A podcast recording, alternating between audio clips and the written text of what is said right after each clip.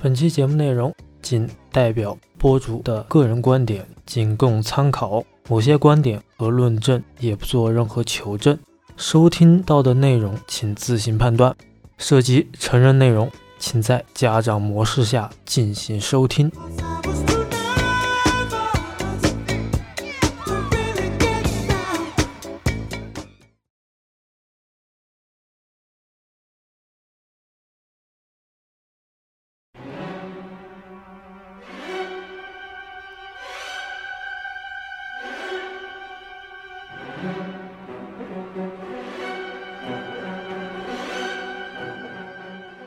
开头的这首《飞翔的女武神》来自德国作曲家瓦格纳的史诗级作品《尼伯龙根的指环》。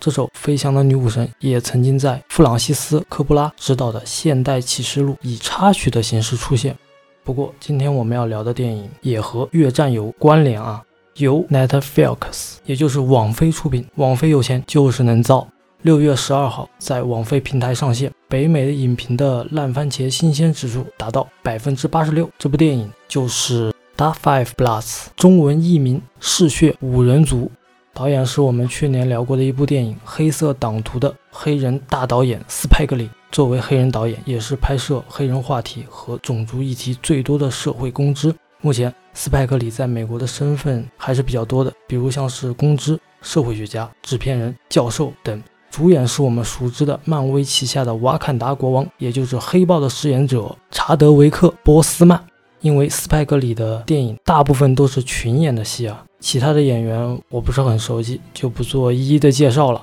那我先来说说斯派克里大部分的电影的风格是什么样的。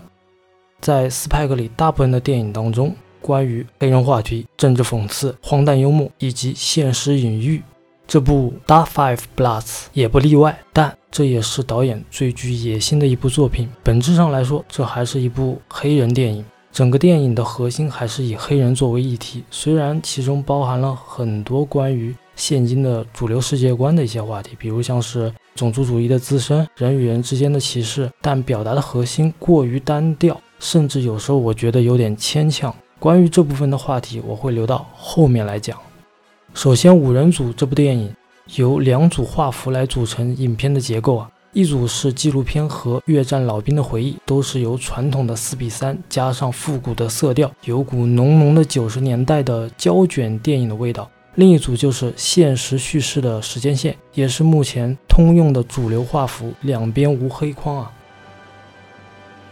开始这部电影以纪录片的方式来打开，首先回顾了越战发生的一些历史重要节点来进行展开。比如当时的美国国内的黑人民权运动、反战浪潮，还有两位黑人领袖马丁·路德·金、马尔科姆 ·X，其中还有拳王阿里的访谈。这里还包括了越南境内发生的宗教纷争、西贡沦陷、四三零事件。当时的美国深陷越战泥潭之中，美国政府还进行了阿波罗登月计划，由此展开了美苏之间的争霸。我记得这个纪录片里面有句标题，还是我比较记忆犹新的，就是航天员每天的伙食是十二美元，但政府完全可以提供八美元救济饥饿的孩子们。在我看来，当时美国这一系列行为有着两层意思啊。第一层就是世界从来都没有团结过，只是一次又一次的这种霸权的主导的争夺啊。第二层，我觉得就是每一个高阶的利益体去为自己的利益进行一种瓜分，甚至是利益的分割。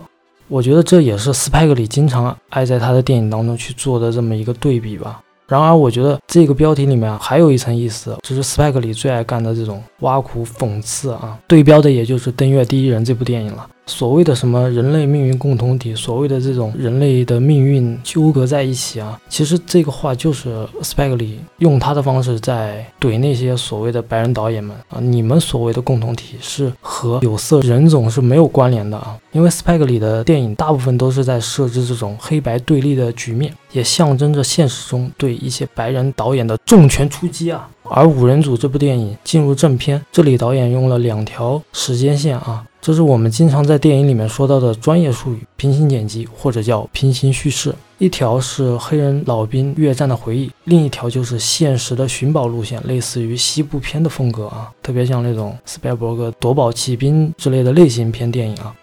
电影里还有大量讽刺好莱坞的经典桥段啊，像是越南老兵回忆越战，呃，他们直升飞机进入到森林那个片段，就是讽刺的科波拉的《现代启示录》啊。在那个科波拉的那个《现代启示录》里面啊，直升机在丛林里面拿着加特林扫射越南的民兵，在这里五人组的电影当中，直接让越南民兵用火箭筒把直升飞机给干下来了。我觉得这就是斯派克里加了自己的私货进去啊，在他看来，美国并不是无坚不摧，也并不是伟大的。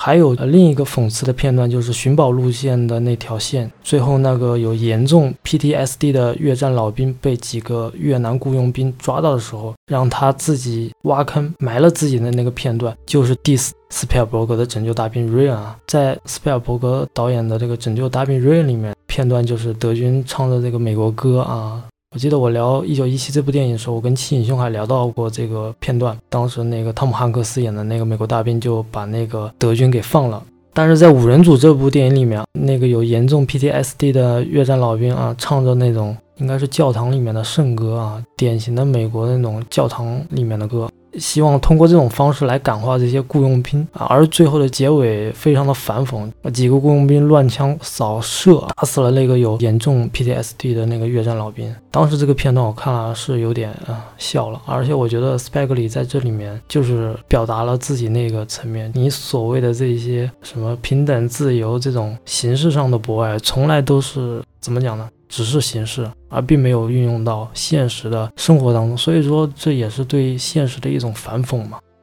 然后就是在这个五人组这部电影里面，还涉及到了这个就是回忆的越南战争那条线的话，就是越南之声的广播员啊，河内汉娜，就是我这边要涉及一个知识点啊，在美国当时打越战的时候，就越南就搞了一个心理战啊，当时的这个战时广播的心理战就是由这个河内汉娜，其实她的真名是叫何世娥。越南的民兵啊，称呼河内汉娜为秋香；美国的士兵称呼她为龙女士啊。说到这里啊，就是在战争时期，很多国家都爱搞这种所谓的心理战术啊，比如像是二战的东京玫瑰、朝鲜战争的汉城徐氏、平壤的沙利，还有这个伊拉克入侵科威特的那个海湾战争当中就有这种心理战。当时的巴克达贝蒂啊，有兴趣的听友可以了解一下，嗯，这个战争小常识吧，我觉得。现在我来说说这部电影最大的看点是在哪里吧。第一个就是美国现在的主流民权运动，Black Lives Matter，影响了整个世界性的黑人民权运动。这句话翻译过来的意思就是黑人的命也是命。在这里肯定有有很多听友要说我了啊，人家种族的问题关你什么毛事啊？我们又没有种族歧视，你跟我讲有什么意义呢？对不对？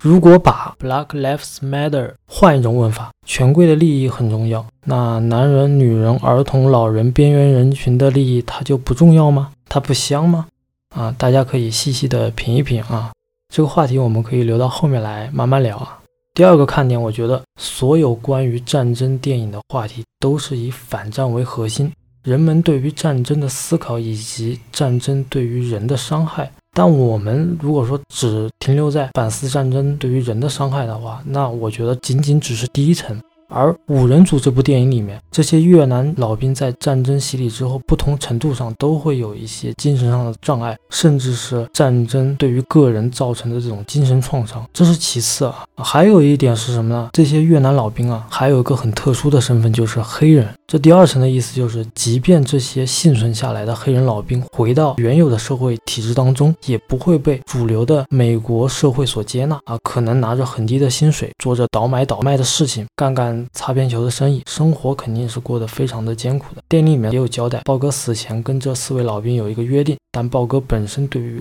这些黄金的用途是希望分配给更需要用钱的美国贫苦黑人，这也代表了当时大部分黑人最初的愿景。其实我们在看《五人组》这部电影的时候，我们回到目前的现实当中，其实这些老兵对豹哥死前的那个约定，其实他们觉得重要吗？其实我觉得个人来讲的话，你们看这个电影到后半节的话，其实我觉得并不重要。重要的是这四个老兵对于这种怎么讲呢？对于这种黄金的分配以及如何实现个人财富这件事，大家如果看到后半节就能体会出来了。我也相信，在电影里面，这些老兵所做的这些行为，其实也是每个人现实之中都会做的一个选择，趋利避害嘛。人们总会愿意做那些对自己更有利的事情。但是我个人觉得，《五人组》这部电影，你要说这部电影它好，它的确有好的一面；但是你要说不好，它自然也有不好的道理。拿我来说吧，这部电影表达的内容过于满了，无法权衡核心话题的表达。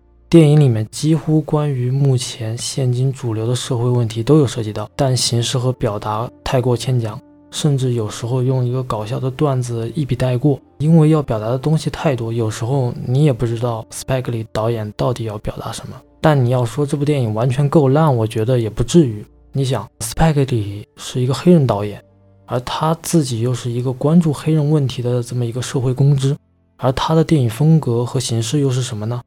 ？Black movie 嘛，黑人电影嘛，就像你写一篇命题作文，你总不能聊黑人，聊着聊着聊到了女性权益这个话题当中来，对不对？这明显就是跑题了嘛。其实我个人觉得吧，因为这些标签和他的黑人公知的身份，加上 Spike 里又是一个黑人导演，其实这些形式上的东西束缚了导演要表达的更多内容。我觉得，当然 Spike 里也不是没有破圈的作品。如果大家看过《圣安娜奇迹》这部电影，跟这部最新的《五人组》来做一个比较的话，我相信你一定会体会到不同的层次分明的感受。当然，《五人组》这部电影的结尾还是有彩蛋的啊，希望大家千万不要错过。我觉得这个彩蛋还是比较有意思的。今天的电影分享和个人解读就聊到这里，后续的加长版请转至我们的公众号收听，内容值得你期待。